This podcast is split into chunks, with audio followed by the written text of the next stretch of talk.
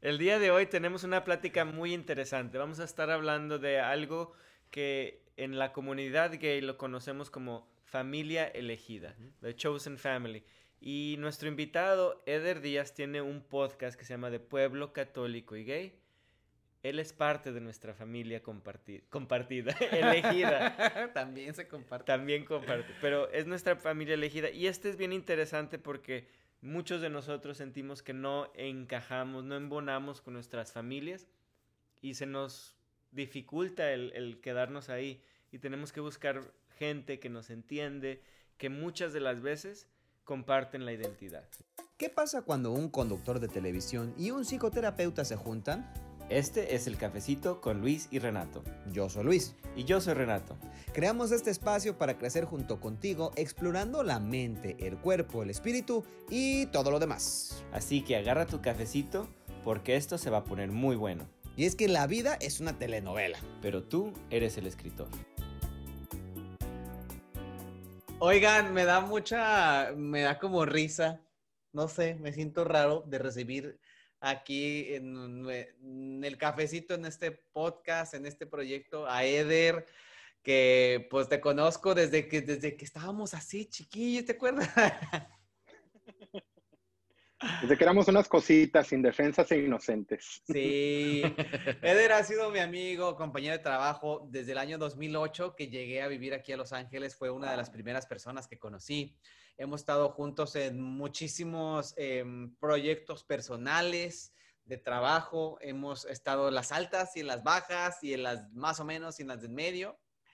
Y tú eres uno de los culpables por lo, por lo que... Mm, porque nos animamos a hacer este proyecto también. Tú eres uno de los culpables por que me animé a contar mi historia en Despierta América. Tú eres el culpable, culpable de muchas cosas, amigo. Así es que eh, eres una inspiración y por eso estás aquí el día de hoy con nosotros para hablar de la familia elegida, porque tú eres miembro de nuestra familia elegida. Y ustedes de la mía, muchísimas gracias. No manches, qué gusto. A mí se me hace muy padre. Eh, miré el episodio que grabaron con Alina y tiene mucha razón Alina dijo en el episodio de ella que estas son pláticas que nosotros tenemos muy seguido en tu casa, entre nosotros, y que ahora vamos a, pues, a tener esta plática y que vamos a invitar a la gente que los ve, que los escucha a través de su podcast. es muy emocionante, es muy emocionante porque los quiero mucho, los admiro mucho a los dos y hemos vivido muchas cosas juntos. Somos exactamente eso, familia elegida. Exacto. A ver, bueno, cuéntales qué hace Eder, cuéntales, cuéntales. eres famoso, güey. Claro. Eder es, se fue, yo lo conocí, era el achichintle de, en una estación de radio y se fue a tener su propio show en Las Vegas, regresó, tuvo aquí su propio show en Los Ángeles también y, y después se decidió hacer su propio podcast. Yo creo que ahí es donde nació artísticamente Eder, le dieron como las riendas completamente de, de su proyecto. Y este proyecto de, de, su podcast de Pueblo Católico y Gay, yo me acuerdo cuando estábamos platicando sobre, sobre el podcast y la emoción que le daba a Eder platicar, de compartir historias, de traer más gente, de, de comunicar este amor que le tiene no nada más al, al micrófono, al, al, a la radio, sino al contar historias. Y haces muy, muy, muy buen trabajo. yo fui uno de los invitados en tu podcast y hasta el día de hoy, yo creo que cada mes me contacta alguien, hey, escuché tu, el, tu, tu episodio con Eder en el Pueblo Católico y yo sé que estás haciendo un impacto inmenso, Ederson. Gracias por el trabajo. Ah, muchas gracias. Gracias a ustedes. Los dos han estado en mi podcast, de hecho, y, y como dice Renato, tú fuiste de los primeros invitados, de hecho, creo que es el tercer o cuarto capítulo.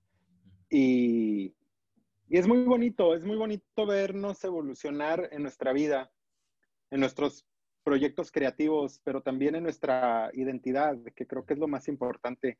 Platicábamos, platicabas Luis de cuando tú y yo nos conocimos, cuando tú y yo nos conocimos los dos estábamos en el closet, que se me hace una cosa impresionante. Tal vez no con todo, tal vez no completamente, a lo mejor tú tenías amigos cercanos que ya sabían de ti, yo tenía amigos cercanos que ya sabían de mí, pero en general en el, en el trabajo nos manejábamos como si estuviéramos todavía, ¿no? En el closet y, y vernos evolucionar a lo que tu vida es ahora, a lo que mi vida es ahora, es, es, no sé, se me hace como, y a veces imposible verlo, todo lo que hemos crecido. Y, y Renato, a ti te conocí ya cuando eras novio de Luis, así que ya sabía. ya no cuentas. Se me hace muy padre eso de que acabas de decir de imaginarnos, ¿no? Yo, yo he platicado mucho con Luis cuando vamos, a veces pendejeando, que vamos caminando por la calle, que vamos caminando los perros. Yo le digo, ¿tú te imaginabas esta vida cuando estabas chico? Cuando estabas conociendo tu identidad sexual, cuando te diste cuenta de que, shit, soy gay, a lo mejor no voy a tener una vida normal. Yo no me imaginaba esta vida, yo no me imaginaba el poder tener este, esta comodidad con mi, con mi identidad, el tener amigos, el poder decirlo al aire libre, el tener esta confianza y este amor, el vivir en tener amigos que son gays, que no se siente vergonzoso, que no se siente que me estoy escondiendo, tener una pareja, todo eso se me hace una cosa súper interesante de que yo de chico de verdad ni por la mente me pasaba. Mm. Claro, y son cosas bien importantes. Fíjate, hace tiempo fuimos a una boda gay juntos. Bueno, una boda, una boda, pero da la casualidad que se casaron dos, hombres, ¿no? Y ustedes están comprometidos y su boda ya hubiera sucedido si no hubiera pasado lo de la pandemia. Y su boda sería la segunda boda gay a la que yo hubiera ido si se hubiera dado. En este caso sigue pendiente. Y a veces se nos olvidan que esos pasos todavía son como muy importantes. Incluso para mí, que soy su amigo, ¿no? De, decir, güey, voy a ir a la boda de Luis y Renato, no manches, qué chingón. Y entre nuestros amigos se, platica de una manera muy normal. Y eso a mí me, me inspira mucho, me conmueve mucho, porque yo los veo a ustedes y digo, yo puedo tener eso algún día. Es, es, y, a veces lo vivimos tan a diario y es tan bonito para nosotros que a veces a lo mejor ya es un poquito normal, pero a la misma vez a veces te das como el paso atrás y dices, güey, qué chingón. Qué chingón que, que, estamos ya en esta etapa de la vida, que una vez yo le dije a Luis, Luis, eh, ¿quieres venir a mi podcast y contar tu historia? Y me dijo, no, güey, todavía no me animo. Tengo que, hay muchas cosas que tomar en cuenta y, y no es tan fácil para mí. Sorry, ya, ya estoy ventilando tus cosas. No, no, es que es cierto, güey. Hemos evolucionado muchísimo. Y te digo, el, el, poder, a mí, por ejemplo, poder verte a ti, cómo estabas también eh, dando estos pasos, avanzando, abriendo un espacio para que los chavos, las chavas, les chavex, como, como ahora se usa, este, eh, platicaran su vida, ¿no? Eh, se me hizo tan chido, tan poderoso. Y esta, tu, tu podcast es, es, un lugar donde nos damos cuenta que no somos los únicos. Por eso es tan importante, ¿no? Ese espacio, que nos damos cuenta que nuestras historias se repiten en diferentes lugares, en distintas circunstancias, en distintas etapas de las, de las vidas de otras personas. Y eso nos da el valor para poder ser nosotros mismos. Entonces es súper, súper importante lo que estás haciendo. Quienes no sepan de tu podcast, eh, búsquenlo. Se llama De Pueblo Católico y Gay. Tiene ya, eh, ¿cuántos años tienes con él, güey? Este es mi tercera, estoy terminando mi tercer año. Cumple tres años formalmente en mayo de este año. Sí, eh, la verdad que es súper padre. O sea, el espacio este, es, es, es abierto para que la gente platique, se explaye. Me encanta que hayas llevado a tu mamá, a tu papá, a tu abuelita, güey, al, podcast. abuelita, no Sí, o sea, y, y, el, poder tener esta apertura también con tu familia, le, yo creo que les ayuda a otras familias, a otras papás, a, otros papás, mamás y a otros chavos a poder, poder este, ser ellos mismos, poder entender. Em, y, y pues lamentablemente no todos tienen las, las familias que tienes tú, que tengo yo, que tiene Renato, que nos aceptan, ¿no? En muchas circunstancias, en muchas ocasiones, eh, los chavos o las chavas se tienen que salir de sus casas. Los papás, las familias los corren y se quedan sin familia. Y es súper importante encontrar un grupo de apoyo. Y ahí es donde entra la familia elegida. Em, familia elegida este término, o chosen family, en inglés, se eh, nace por ahí de los años 70, 80, que era cuando muchos chavos em, gay era, eh, pues los corrían sus familias de las casas, no tenían a dónde ir. Y entonces, creo que nació en Nueva York, ¿no? entonces, estos, estos chavos de, las ciudades pequeñas se iban a, la ciudad, a, a las ciudades grandes Y, y ahí encontraban gente que vivía de una manera similar a ellos. Los que estaban ya un poco más acomodados, pues ayudaban a los que estaban más jodidos. Entonces, poco a poco se iba integrando lo que era una familia, ¿no? Y en la comunidad LGBT, la, la familia elegida, Chosen Family, es una herramienta de apoyo muy necesaria porque muchas veces no podemos ser nosotros mismos en nuestros espacios que deberían de ser seguros. Entonces, si no estamos seguros en nuestra intimidad, en lo más básico, no podemos salir y enfrentarnos al mundo porque nos va a comer. Eh, así que bueno, mm, a ver, el psicólogo, cuéntanos. No, yo creo que es súper importante esa conexión, esa necesidad que tenemos de pertenecer, de, de, sentirnos parte de algo, parte de algo más grande que yo. Entonces, tiene toda la razón. Estas, esta, las familias cuando empezaron a, a correrse, los niños empezaron a, adoptar a estos hijos, ¿no? Y, se les llamaba The House of. Entonces había un papá o una mamá que no era obviamente ni papá ni mamá de nadie, pero aceptaba a estos hijos, ¿no? Compartían historias, los cuidaba, les apoyaba mientras podían encontrar trabajo. Y creo que es lo que está pasando en estos momentos, ¿no? Que estás creando este espacio donde podamos llegar en comunión, ¿no?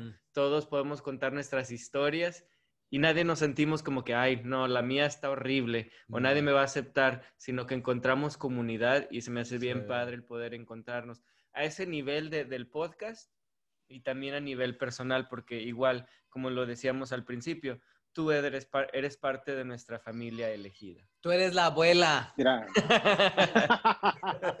Soy la tía Cotorra. Me encanta que, Renato es como la materia gris de esta plática. Él le da fe y legalidad a todo lo que estamos diciendo.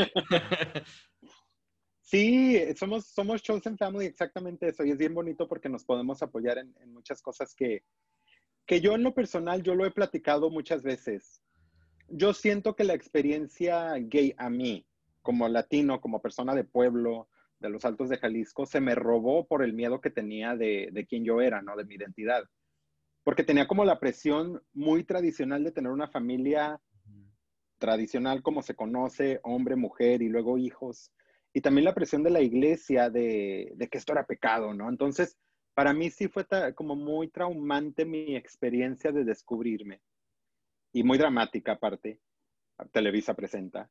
Y, y, por eso The Chosen Family es muy importante, porque hay muchas cosas que yo vivía en silencio y sigo viviendo en silencio, que cuando tengo estas amistades como la que tengo con ustedes eh, y con otros amigos que saben quiénes son y que compartimos tanto, es muy bonito poder decirles, güey, me está pasando esto, o no sé cómo decir esto, o no sé cómo hacer esto.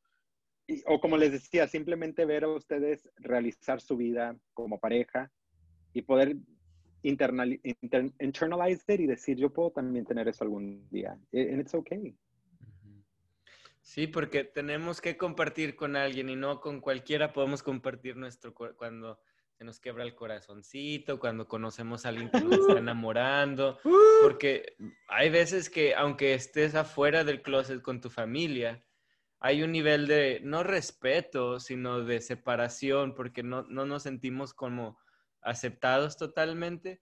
Entonces, por ejemplo, a mi hermana cuando yo estaba saliendo del closet, no le iba a decir, ay, hay un muchacho que me gusta o etcétera, etcétera. Y a mí me bendijo Dios con un hermano gay, entonces eh, a mí me abrió muchísimas puertas, pero yo sé que no todos tienen a ese hermano gay al que le pueden decir, hey, hay un chavo que me gusta o me acaban de quebrar el, cara, el corazón. El siete.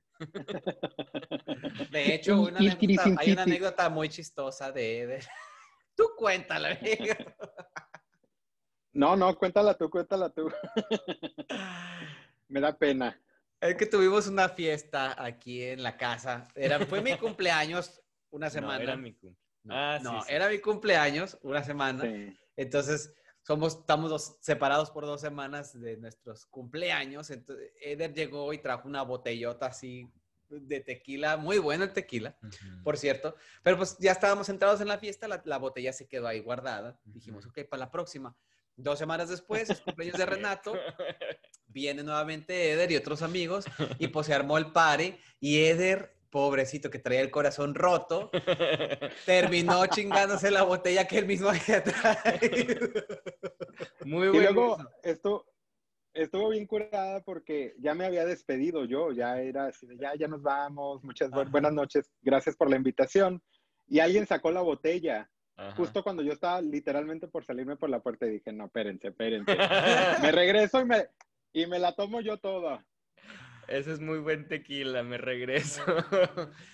¿Qué es lo que, qué es lo que has aprendido, Eder, eh, de, de, tu familia elegida? También, ¿qué diferencia encuentras entre tu familia em, biológica y, y, la familia elegida? Mira, yo no sé si esto les, les, ha pasado a ustedes y a lo mejor a la gente que está escuchando, a lo mejor hay alguien que se identifique conmigo. Pero yo viví dos vidas por mucho tiempo. Mucho tiempo.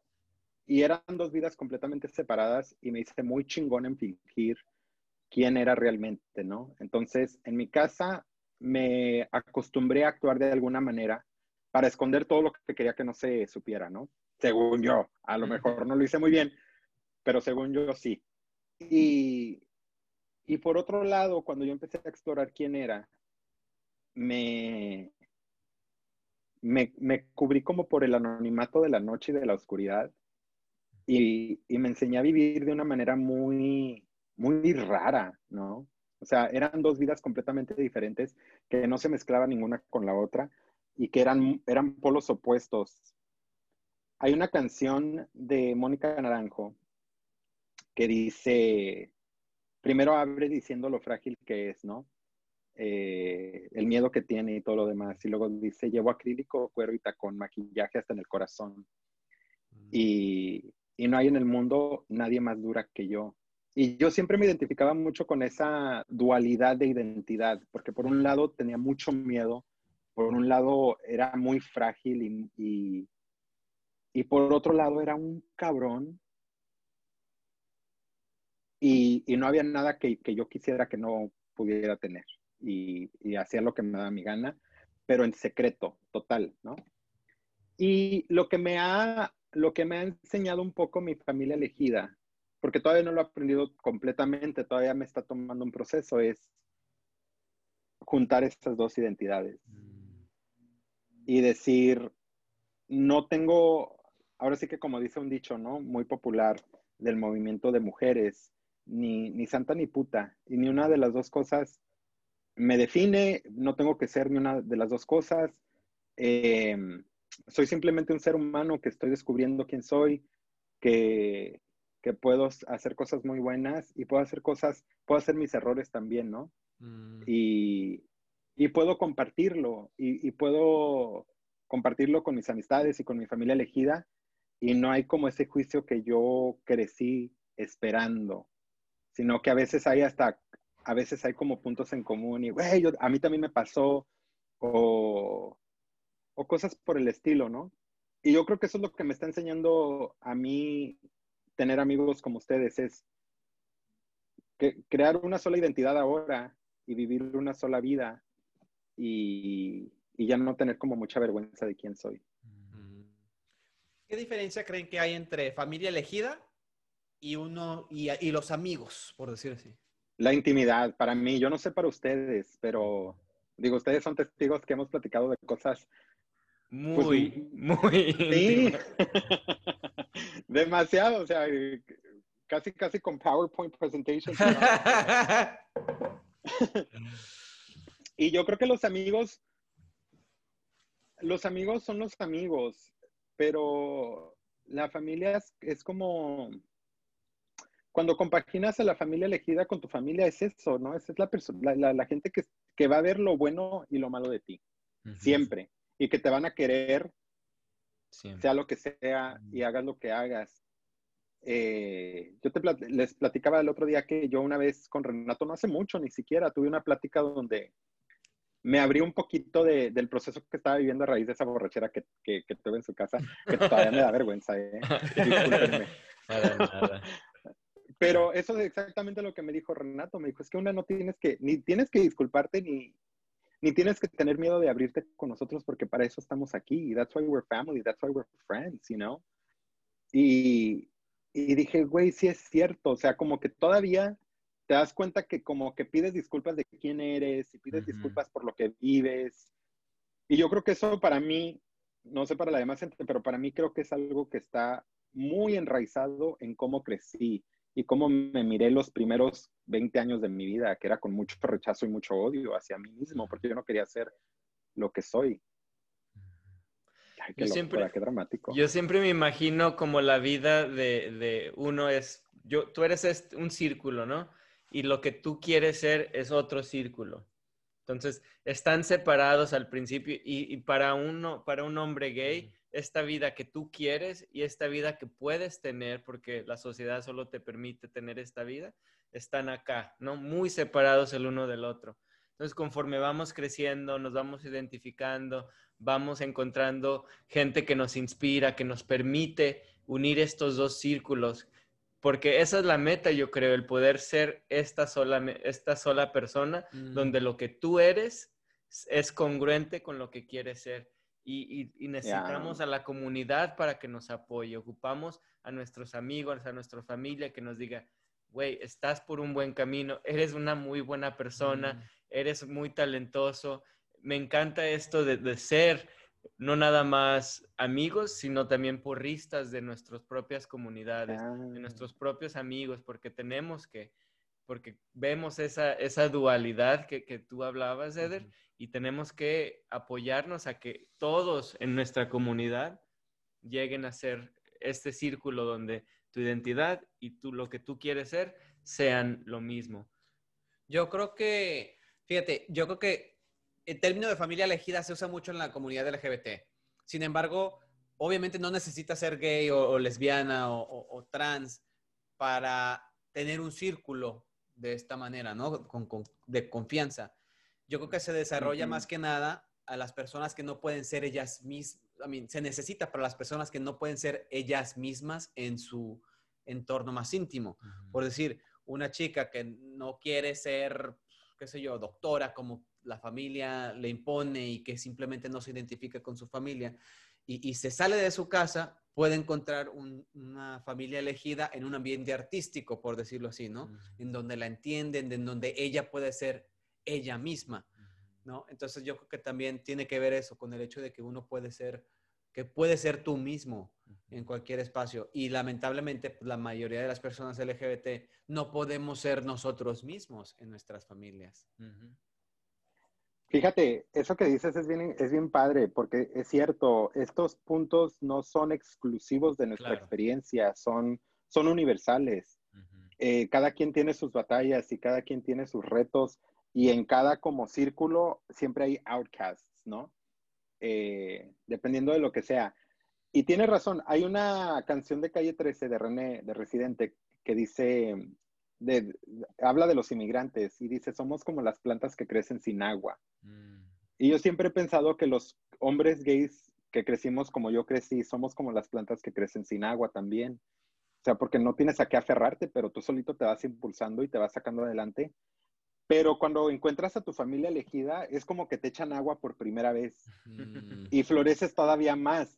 Y yo lo, yo lo he notado en mis amistades, yo no sé si ustedes, y yo creo que no es casualidad que hemos, entre comillas, lo que cualquiera defina éxito, eso no lo quiero como interpretar yo, pero hemos podido realizar nuestros sueños.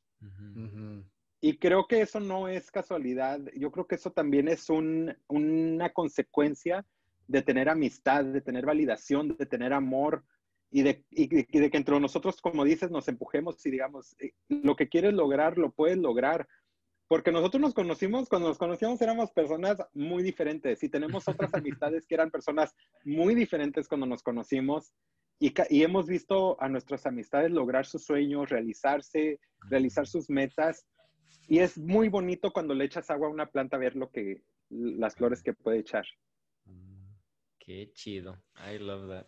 A ver, ¿Qué, es lo que, mm, hablando de, precisamente de esto, ¿no? ¿Qué es lo que más sientes que pudiste lograr, que, tu familia elegida o que el círculo de confianza o, como quieras llamarlo, este, te apoyó que quizás no te hubieras animado sin, sin tener este, e, este apoyo a hacer?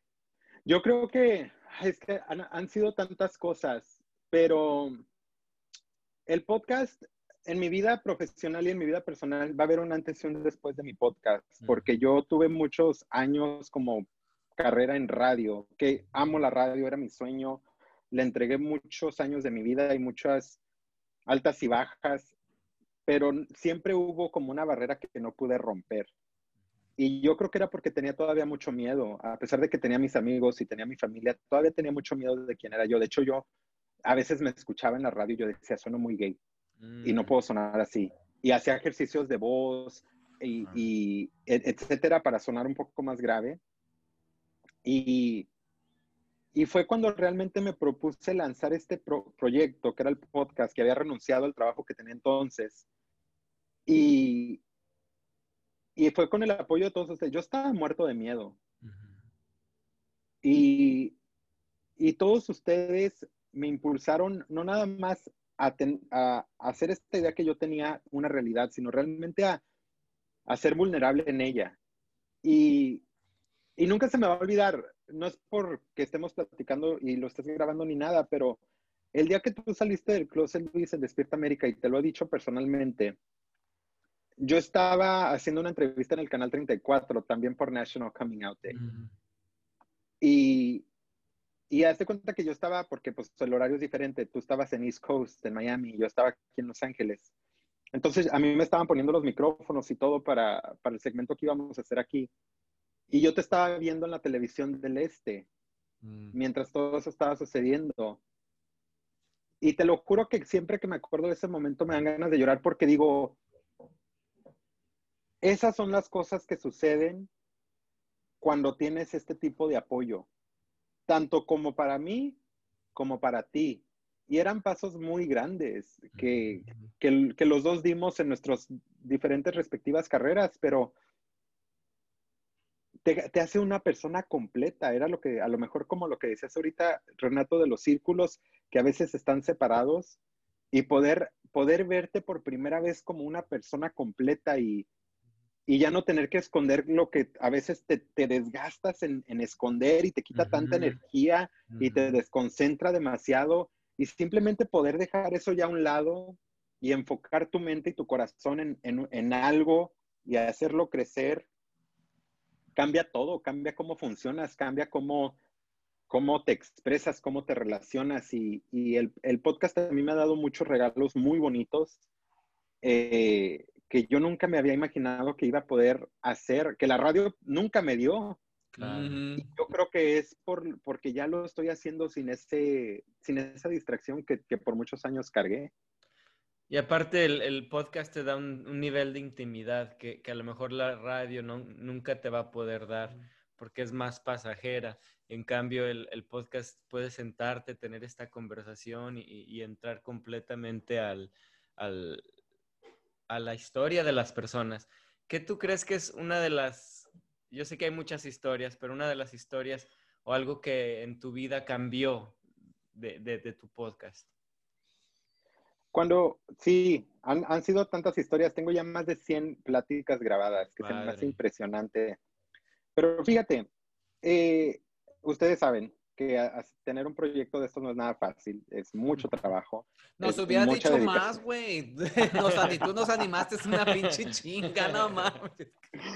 Es una chinga completa y, mis respetos para las personas que crean. Tengo mucho respeto para las personas que crean, para ustedes, para cualquier persona que tiene un blog en Instagram, un podcast, un canal de YouTube. Es muy bueno. A mí me...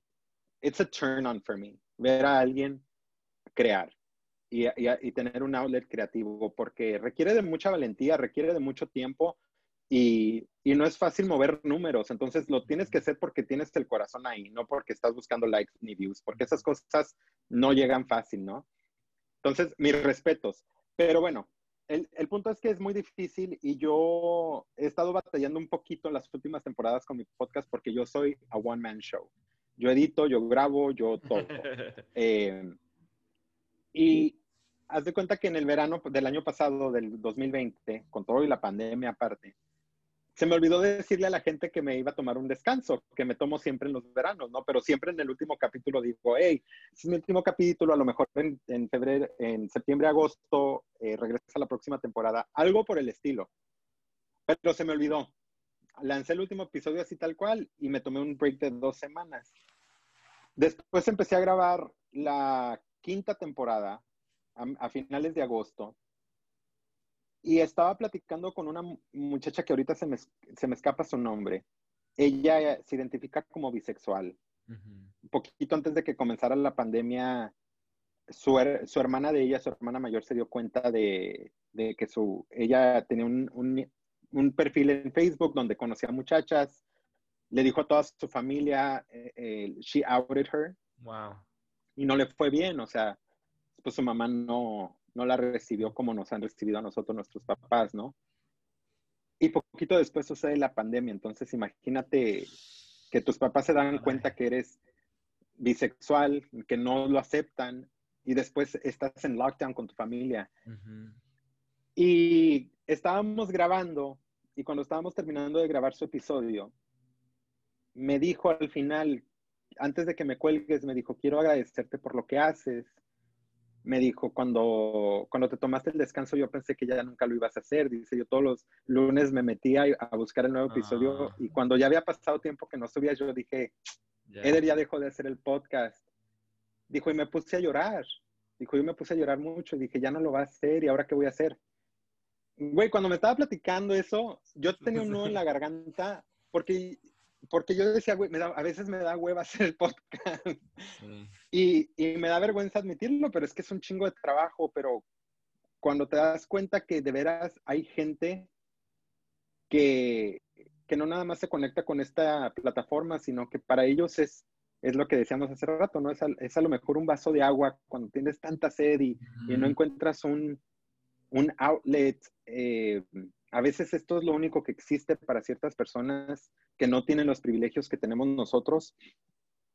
Me cambió la, perspectiva y, te dan ganas de hacerlo y te da motivación de levantarte temprano, mandar correos, agendar entrevistas, editar las pláticas y, y todo lo demás, porque es muy bonito ver y entender que tú estuviste ahí, yo estuve ahí, yo sé lo que se siente no tener outlets y que se los estás proporcionando. Qué padre. Yo creo que, fíjate, definitivamente estos espacios también, ¿no? Que hemos creado son parte de ese support group, de, ese grupo de apoyo de que, a veces necesitamos, ¿no? son parte de la familia elegida también. A lo mejor somos un, el tío lejano, con el único tío con el que te identificas, que te habla ya de vez en cuando. A lo mejor somos esa, ese, em, esa herramienta para alguien y qué padre poderlo hacer. Y, y bueno, no sé, güey, es que hay tantas cosas que me gustaría platicar y otras cosas que ya... Es bien difícil platicar contigo porque como que ya sé toda tu vida. Siento por un lado, no quiero echarte de cabeza en cosas aquí. Este... No, tú platica todo lo que quieras sin filtro, porque eso es lo que, eso es lo que ayuda, ayuda mucho. Pregunta lo que quieras, pregunta. No, fíjate, se me hace bien loco cuando Eder y yo comenzamos, a, cuando te conocí, güey, que fue en el 2008, este, mm, que cuando renuncié, ¿te acuerdas, güey? Sí. Que el Eder llegó... Yo no sé. Es que no renuncié, me corrieron, pues, me invitaron a salir y dije, bye, cierra la puerta. te corrieron y no, y no la hiciste de pedo, que es muy diferente. Yo no sé cómo te acuerdes tú de las cosas que te acuerdas, pero yo me acuerdo que era un cumpleaños de Chiqui Baby. Ah, y, y estaba la oficina en aquel entonces, para la gente que es de Los Ángeles y que conoce, la oficina estaba muy cerca de un Portos. Entonces, siempre que da cumpleaños, los pasteles de Portos no faltaban, ¿no? Y, y, era cumpleaños de Chiqui Baby, le trajeron el pastel para cantarle Happy Birthday. Y nos juntamos toda la bolita de, trabajadores que estábamos en la oficina. Y Luis tiró el pastel en la cocina. o sea, sí se me A propósito. Chiquitito, Te odio. Te odio, culena. Ridícula. Es que lo quise sacar de la caja. Igual no lo quise sacar de la caja. Me resbaló y se cayó al piso. Tan menso. Y cayó boca abajo. No, no, no. Fue una cosa. Y alguien se fue corriendo por otro pastel. Y yo y Luis, y esto no es mentira, a lo mejor me acuerdo mal, yo no sé, Luis, corrígeme, pero nos empezamos a comer lo que no tocó la... Sí. tocó. Ay, guácala. Güey, es que esos pasteles son deliciosos y no los Sí, vas a echar a hecho, perder. ¿no? Entonces, estábamos comiendo pastel mientras llegaba el otro del suelo y estábamos platicando y Luis me estaba platicando que lo iban a dejar ir y ya sabíamos que en estos momentos la compañía estaba descansando a muchos empleados y, y ya fue cuando Luis me dijo que lo iban a dejar ir. Y yo había aplicado un trabajo en ventas y me dijo Luis, es que Has me dijo, Has era nuestro jefe, entonces saludos. Sí, viendo.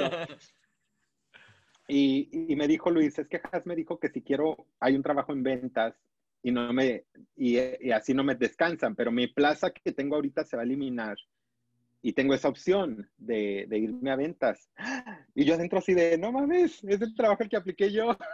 Ah. Pero caímos en cuenta en este momento y yo me acuerdo que yo le dije a Luis, agarra el trabajo. O sea, de todos modos, ah, si a mí no me lo dan, yo me voy a quedar en promociones y no me pasa nada. Le dije a Luis, pero agarra el trabajo para que no te quedes desempleado. Y, y fue cuando Luis me dijo, no, güey, me dijo, es que yo tengo otras cosas que quiero hacer y si no las hago ahorita, nunca las voy a hacer. Si me quedo siempre con un trabajo nada más por tener trabajo, pues nomás voy a estar a gusto y, y nunca me voy a, a empujar a hacer lo que tengo que hacer. Y ese concepto en mi cabeza me hacer como que, no manches, te están ofreciendo un trabajo, ¿por qué te vas a quedar sin trabajo? Ujú. y, y rifártela. Pero, pero él se fue, se fue a las dos, tres semanas, ya no trabajaba con nosotros. Ya No sé qué te acuerdes tú, o si te acuerdas de eso, o, o no te acuerdas tal Sí, cual. sí, sí, me acuerdo perfectamente. Y también me acuerdo, este, que agarraste el trabajo y lo odiabas, güey. Te dije. Te dije. Sí, es que era, era trabajo administrativo horrible. Era totalmente administrativo, no, no- no es algo que nos gusta, no era creativo. Sin Chicos embargo, creativos. Sí, sin embargo, bueno, yo siento que fíjate cómo da vueltas la vida que en, en ese- en ese entonces, este, como que ese consejo te ayudó a ti, ¿no? Y después, Sí. años después, güey, el hecho de que tú te hayas animado a hacer tu podcast y, a- y hablar de estas cosas al aire, me animó a mí hacerlo en Despierta América. Entonces se me hace bien padre como, eh, como, como dice el dicho, ¿no? Hoy por ti, mañana por mí, que no nos, lo más padre de este tipo de relaciones de, de- de- de amigos, de tan íntimo y que puedes aprender tanto y que puedes tener tanto apoyo, es que no siempre es el mismo el que está dando el consejo al otro, que hay una, una sinergia, ¿no? Que hay un, ahí siempre como que un das, pero a la vez recibes. O sea, se me hace muy, muy, muy padre. Totalmente. Y muy gay, dar y luego, ah, no te creas. También das y recibes. Pero, pero también el, Así es la vida. Incluso, ¿verdad? También hemos, yo creo que participado en, en ver los sueños de todos creciendo. Edith, hemos tenido aquí, aquí en la casa o en la casa de otros amigos los fines de año, ¿no? Que hacemos los, el Dream Board Party, que, que nos juntamos Mm. a platicar de nuestras metas. Entonces, y es un nivel de intimidad muy, muy, muy padre que se me hace de que, que hablamos de verdad de, de todas las cosas que queremos crear en el próximo año y las intimidades que, que nos asustan o las veces que la, la cagamos el año pasado. Entonces, se me hace Sí. muy padre el llegar a tener ese nivel de, de intimidad con las personas donde te des la oportunidad de revisar tus errores, pero de permitirte soñar y crecer. Y se me hace bien bonito que, que podamos hacer eso en ciertos espacios nada más. Sí, porque incluso cuando recordamos esa anécdota, Luis, donde tú y yo nos comimos ese pastel del suelo, ya, ya, ya, que es que éramos pobres amigos en aquel- Sí, no se puede desperdiciar nada. Pero yo en aquel entonces todavía no sabía que Luis era gay, fíjate. Yo creo que yo me di cuenta de que Luis era gay poquito después. Después yo me fui a vivir a Las Vegas un tiempo y, y Luis siempre trabajaba ya para los Latin Grammys y había muchos proyectos que, que Luis hacía por allá. ¿Tú ya conocías a Renato en aquel entonces? No, ¿verdad? Eh, ay, Cuando lo corrieron, Yo no sí, me porque Sí. ya, ya andábamos de Comenzamos a salir Ah, como pero- tres, cuatro meses antes, antes de que de me que lo corrieran. corrieran. Correcto. Entonces fue poquito después que, alguien me dijo, fue una amiga que teníamos en común, que me dijo, ay, que fue una fiesta que no sé qué, y ahí andaba Luis con su novio. Y yo, ¿qué? ¿Con su qué? ¿Con su qué? Con su novio. Ay, es bien amable, es, es un muchacho bien a todo dar. Está bien Y guapo. yo estaba en shock. Sí. Yo no sabía que Luis era gay. No, eso no dijeron. Ah, dijeron que eras muy amable, nada más. No, Muy y, y estaban maravillas del, del novio de Renato y dije, Luis, perdón, del novio de Luis, y dije, Luis tiene novio, no manches. O sea, yo jamás me hubiera imaginado, porque hay otra cosa. El formato en el que trabajaba Luis en radio eh, era el, el regional mexicano, es un formato por naturaleza, me atrevo a generalizar, muy machista. Muy, Y por naturaleza es un formato un poquito homofóbico también. muy homofóbico. Eh, entonces yo dije, cuando yo me di cuenta de eso, yo como talento de radio que apenas crecía y apenas empezaba mis pininos, dije, entonces sí puedo ser gay y trabajar en radio. As- a- así de bonita era como el, el descubrir estas cosas el uno del otro. Y, y luego yo fue cuando dije, y aparte pues yo trabajo en formato pop, ¿de qué me estoy preocupando? Si Luis es gay y trabaja en regional mexicano, pues yo puedo fácilmente trabajar en pop. Y eso a mí me dio, yo creo que un, un impulso muy importante para lo que me pasó en Las Vegas, que fue, fue, en otra vida me hubiera tumbado si no me hubiera pasado ya lo que me había, lo que había visto yo en Luis. Fíjate qué loco, güey. Y, y- que- y digo, qué padre haber inspirado eso que ni siquiera me di cuenta. Ahora, en, de, o- del otro lado de la tortilla, a este lado, güey, a mí se me hacía tan chido que a ti te valía. Tú ibas por el mundo y decías, ah, decías, ay, qué guapo está, no sé, güey, ¿qué te gusta? Pablo Alborán ni existía en aquel entonces, güey. Qué guapo está Ricky Martin. Va a venir Ricky Martin aquí a la radio y quiero darle un beso, estoy enamorado de él. Pero lo decías con tanta naturalidad, güey, y nadie, o sea, Nadie se nadie se asustaba. asustaba. nadie- Entonces yo decía, oh, o sea que puede ser abiertamente gay en el trabajo. O sea, qué loco, güey. Fíjate, curiosamente que hablas de eso porque recientemente vi en tus redes sociales que Univision, y estamos hablando de Univision, cuando yo trabajaba en Univision, es una compañía, le dieron un premio como por ser tan, un, un buen lugar para trabajar para la comunidad LGBTQ, ¿no?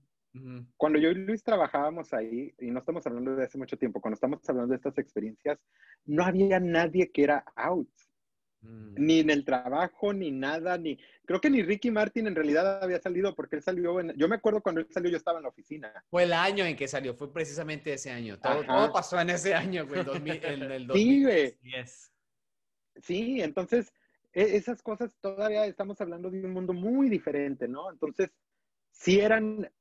Estas cositas a mí me afectaban mucho, mucho, mucho de, de yo ver al, o saber que Luis también era. Y, y, y yo creo que en realidad fue cuando nos empezamos a convertir muy buenos amigos.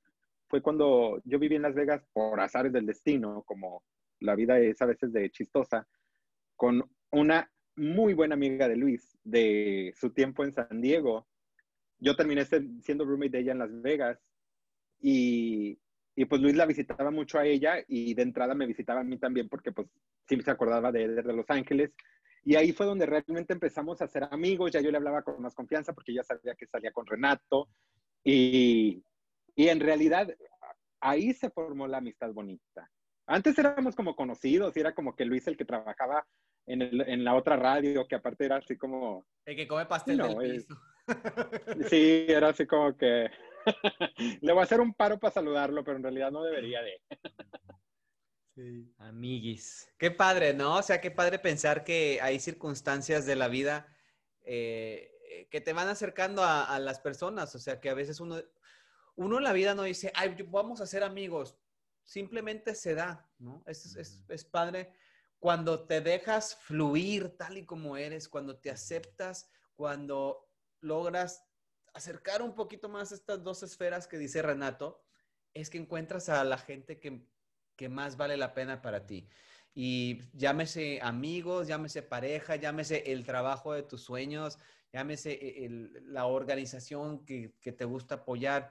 Yo creo que como seres humanos, eso es lo más importante, ¿no? Poder ser honestos con, con nosotros mismos y cuando ya finalmente se acerca, pues ya como que todo, todo se pone en su lugar. Se siente una realidad muy bonita, pero qué padre llegar ahí.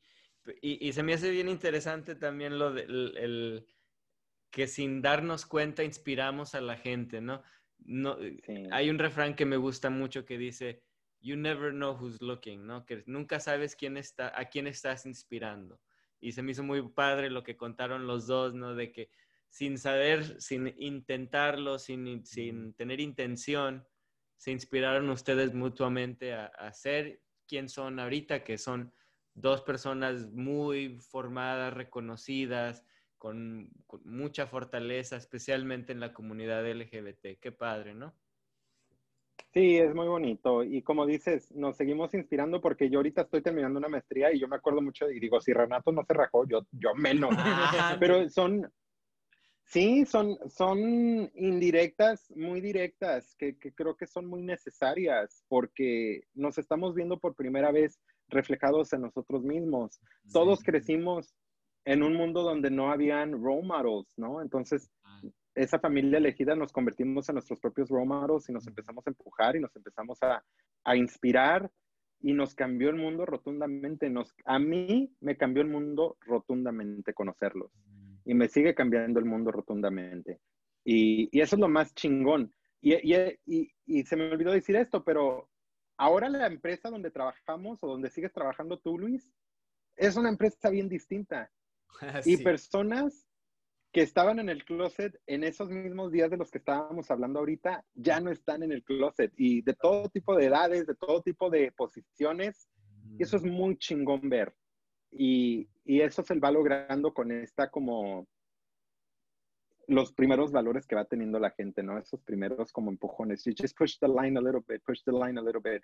Una vez escuché a alguien decirlo, no me acuerdo quién, pero dijo, mucha gente piensa que se trata de abrir la puerta completa y no es cierto. Es empujas la puerta poquito y luego alguien más la empuja un poquito más. Y cuando menos acuerdas, volteas para atrás y la puerta ya está abierta. Ya, sí, fíjate, sí, totalmente de acuerdo. Y, ahorita que mencionas de eso, este, como dijo mi prima Lica, ¿no? Dice, uno va plantando semillitas y luego ya esas semillitas son árboles y sueltan otras semillitas. Y eso, eso es lo, lo, más importante, ¿no? Decir, ok, yo coopero, pero pues ayúdenme. Entonces se va, se va haciendo una fuerza mucho más, mucho más grande. Y ahora que estamos eh, nominados para un, un, premio, estamos nominados a dos premios GLAD en Despierta América. Uno por una historia que yo hice y una por una historia que hizo Astrid Rivera, mi compañera. Me da mucho gusto que la haya nominado a ella, porque digo, qué bueno que ya no soy, no soy el único. ¿No? Que hay más personas haciéndolo y que yo, yo, no, yo no soy el policía de los gays, ¿no?